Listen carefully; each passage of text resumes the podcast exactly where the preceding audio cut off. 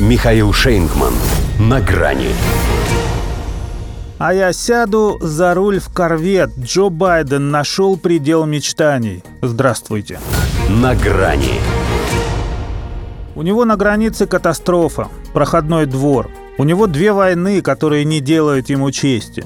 У него даже ближайшие союзники пытаются откосить от участия в третьей, на Красном море. У него с экономикой какая-то байда, если даже сам называет ее байденомикой.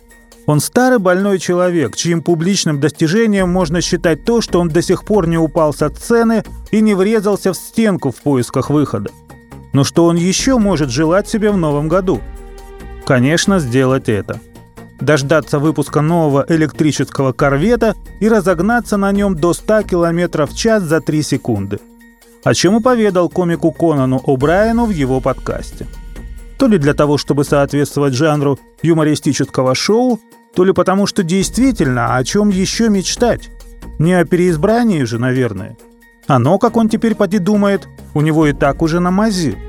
Это раньше, как писали либеральные СМИ, он и первая леди очень расстраивались из-за его низких рейтингов.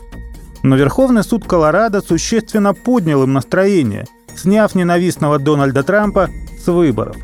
Пусть пока не всеобщих, а внутрипартийных, и только в отдельно взятом штате – но это и есть та самая стартовая костяшка принципа домино. Еще в 16 регионах, где поданы подобные иски, только того и ждали, что юридического прецедента. Теперь и здесь дела пойдут спора. Надо же успевать до праймерис. Причем это не только демократические территории, но и республиканские. Южная Каролина, например, в которой по-прежнему в авторитете экс-губернатор, а ныне соперница Трампа по номинации Ники Хейли – вот кто вряд ли поддержит призыв еще одного соискателя Вивика Рамасвами отказаться от участия там, где фаворита подвергли отмене.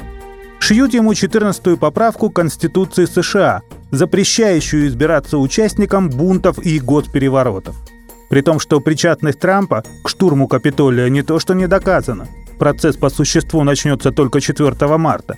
Она в такой формулировке даже в списке обвинений не значится – все очевидно лишь для самого заинтересованного лица. Он определенно поддержал мятеж. Никаких вопросов тут не может быть. Никаких. Ноль.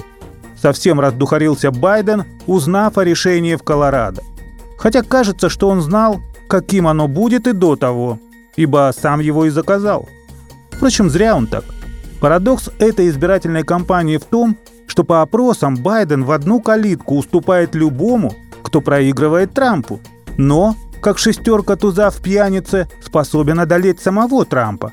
Отставание в несколько процентов легко покрывается фальсификациями и мертвыми душами. Иначе говоря, ему бы за Дональда держаться, как за соломинку.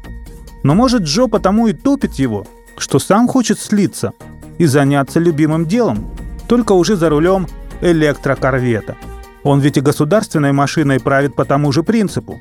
Главное – разогнаться – а останавливает пусть столб, ибо самому Байдену это не дано. До свидания. На грани с Михаилом Шейнгманом.